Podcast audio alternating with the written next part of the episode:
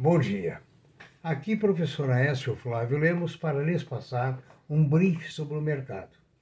É, eu transmito a vocês probabilidades, aquilo que eu vejo no mercado, aquilo que me informam, e essas previsões não são bola de cristal, são apenas indicativos para ajudá-lo na melhor orientação dos seus negócios. Não vendemos nada, não cobramos nada. Este vídeo é feito ah, na dedicação a meus ex-alunos, aos amigos e a pedidos diversos, embora tenhamos uma audiência muito restrita. Por favor, se inscreva em nosso canal, ah, dê o seu like e, nas suas dúvidas, envie seu e-mail para previsioneseconômicas.gmail.com. As bolsas asiáticas fecharam em alta, a Europa está operando de forma mista agora, é, mista, países com altas e baixas. Para os Estados Unidos a previsão é de alta. Para o Brasil a previsão é de lateralização ou pequena alta.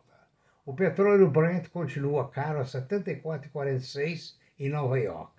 O dólar no Brasil subiu levemente para 5,06 e o euro está a 6,16. O ouro está operando no mercado internacional a 1.879 a onça Troy, 1.879 dólares a onça Troy. E a prata 27,77. Os metais duros estão todos em baixa e as commodities estão mistas. Na, no campo das empresas, quem tem ações da CSN deve ficar alegre, porque o Benjamin Steinbruch, o principal acionista, está planejando a compra da Cimento Elizabeth. Outra notícia boa é que o IRB concordou doravante a publicar sempre os seus é, fatos relevantes, de acordo com as normas da CVM. Ainda não consegui engolir o fato de que o, o carro elétrico no, na China, o popular, lógico, é entregue a 25 mil reais e os nossos começam a 150. Deve ser a eficiência e eficácia dos nossos políticos. O nióbio, que nós já referimos aqui com um vídeo especial, é o coringa para a indústria do futuro, com carros mais leves, menor consumo de motores e combustão, recarga ultra rápida em elétricos, tudo é possível com esse metal tão abundante no Brasil. Espero que seja bem aproveitado para benefício da pátria amada. Ah, segundo informações, se houver realmente um racionamento, pela situação de Furnas, que está com 33% ou 36% de água apenas nessa altura, as empresas que mais sofrerão uh, serão a, a CESP, a Engie Brasil, a S a, e a Eletrobras. Essa é a previsão. Né? E nós vamos lembrar que o investimento em eh, energia eólica e solar tem sido substancial. Falta o governo incentivar mais para que venha substituir essa, esse desastroso gasto de água que tem gerado tanto problema no país. Uma notícia boa para os brasileiros é que o abate bovino caiu 10% devido ao preço alto. E o frango bateu o recorde em venda. Né? O estado do Mato Grosso continua liderando, né? e são, em primeiro lugar, e São Paulo em segundo. A safra de milho nos Estados Unidos deve uh, aumentar um pouquinho, pouquinha coisa. O, hoje eu estou divulgando aqui, para aqueles que têm interesse, uh, empregos na multinacional PepsiCo, na Via Varejo e na Amazon.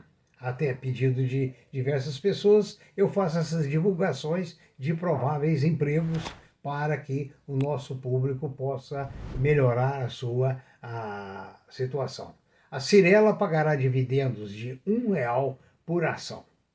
E, finalizando, eu quero comentar sobre a Previ. A Previ é o maior fundo de pensão da América Latina. Foi construída com sacrifício por funcionários do Banco do Brasil.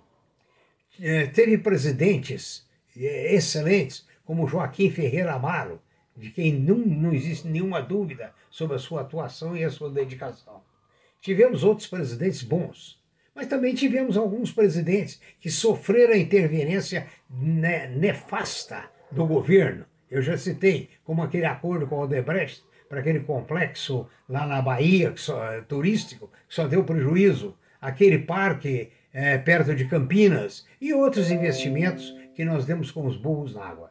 Agora o governo, já que o, o fundo de pensão vai indo muito bem, superávites cada dia maiores, está pensando em tirar da administração dos funcionários e passar para a administração de bancos. Ou seja, depois que o filé mignon está pronto, depois que houve sacrifício de gerações e gerações, porque isso aí não foi dado pelo Banco do Brasil. Né? O Banco do Brasil contribuiu e os funcionários contribuíram também, em partes iguais. Né? E fizeram o grande fundo, agora vai dar para os bancos? Pô, senhor ministro da Fazenda, que isso? Que isso?